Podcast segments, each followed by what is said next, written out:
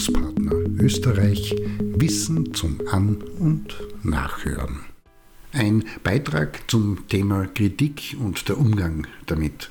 Aktuell befinden sich die Gesellschaften bzw. die Menschen, die darin leben, in einer Situation, in der das Äußern von Kritik und Kritischsein entweder hip und im Übermaß betrieben oder eher als unangenehm und wenig attraktiv angesehen wird und zunehmend mehr Menschen halten sich damit zurück, weil die Reaktionen darauf wenig angenehm sind. Konkret wird Frau, Mann und Divers rasch in ein Du gehörst dazu und bist unserer Meinung oder du bist dagegen und unser Feind Eck gestellt und auch nicht selten wird mit dem sozialen Medienfinger auf sie gezeigt und einer entweder imaginären Schandmaske oder Heldenkrone bedeckt.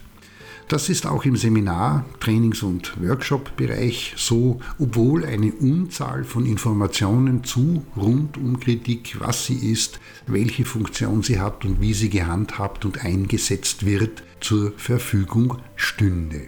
Also, wie ist das mit der Kritik? Aus dem Griechischen kommend ist Kritik die Kunst der Beurteilung und stellt eine Methode dar, Wahrheitsansprüche durch Einsatz von Vernunft auf ihre Berechtigung hin zu überprüfen. Recherche und Vertiefung dazu lohnt sich.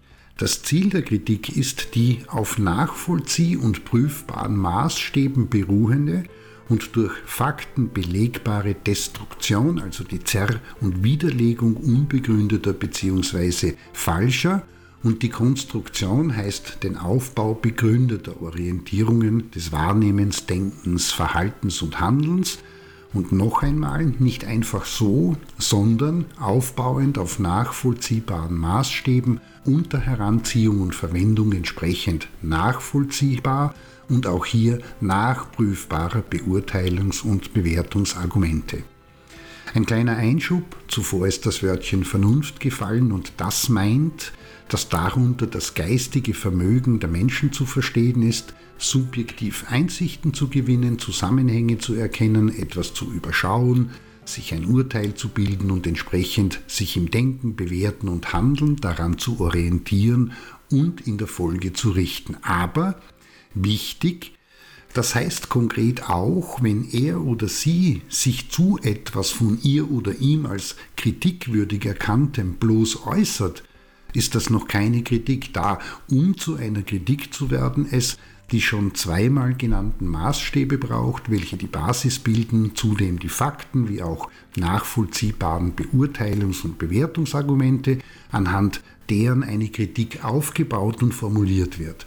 Ist das nicht der Fall, und das ist sehr häufig so, dann sind das Meinungs- oder Befindlichkeitsäußerungen, aber nicht das, was unter Kritik zu verstehen ist.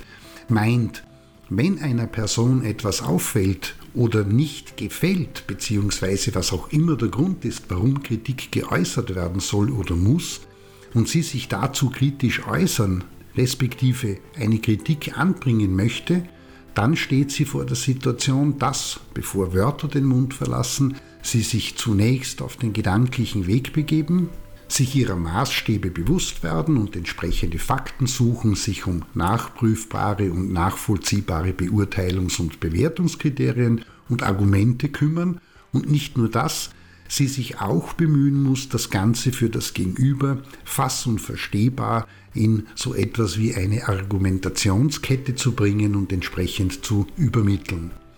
Das geht, leicht zu verstehen, nicht von jetzt auf gleich, sondern braucht Zeit, Auseinandersetzung und Überlegung. Und wenn das gegeben ist, dann raus mit der Kritik und rein in den Diskurs. Wer Kritik übt, auch das wird sehr häufig übersehen und außer Acht gelassen, lädt zur Auseinandersetzung und zum wechselseitigen Austausch zu einer Frage, einem Umstand, einer Sichtweise oder einem Problem ein. Und das geht halt nur, wenn entsprechendes Material geliefert wird bzw. vorhanden ist. Kurz zusammengefasst, und das gilt auch für die Selbstkritik, was ist der Gegenstand, Sachverhalt, Umstand oder und Inhalt, der kritisiert, was der Maßstab, über den gemessen wird, welche nachprüfbaren Fakten wie auch Beurteilungs- und Bewertungsargumente können gefunden und herangezogen werden Und dann schadet es nie, sich auch darum zu bemühen, eine Form für und in der Vermittlung zu finden, sodass in der Folge ein konstruktiver Austausch stattfinden kann. In diesem Sinne, Kritik ist eine großartige Sache, wenn sie Kritik und nicht bloß Meinungs- oder Befindlichkeitsgerülpse oder sogar Machtstreben ist, das sich in ein Mäntelchen von Pseudokritik gehüllt hat. Und, wichtig, gute Vermittlungs- und Bildungsarbeit unterstützt die Lernenden dabei, kritisch zu sein und in ihrer Kritik auch laut und nachhaltig zu werden.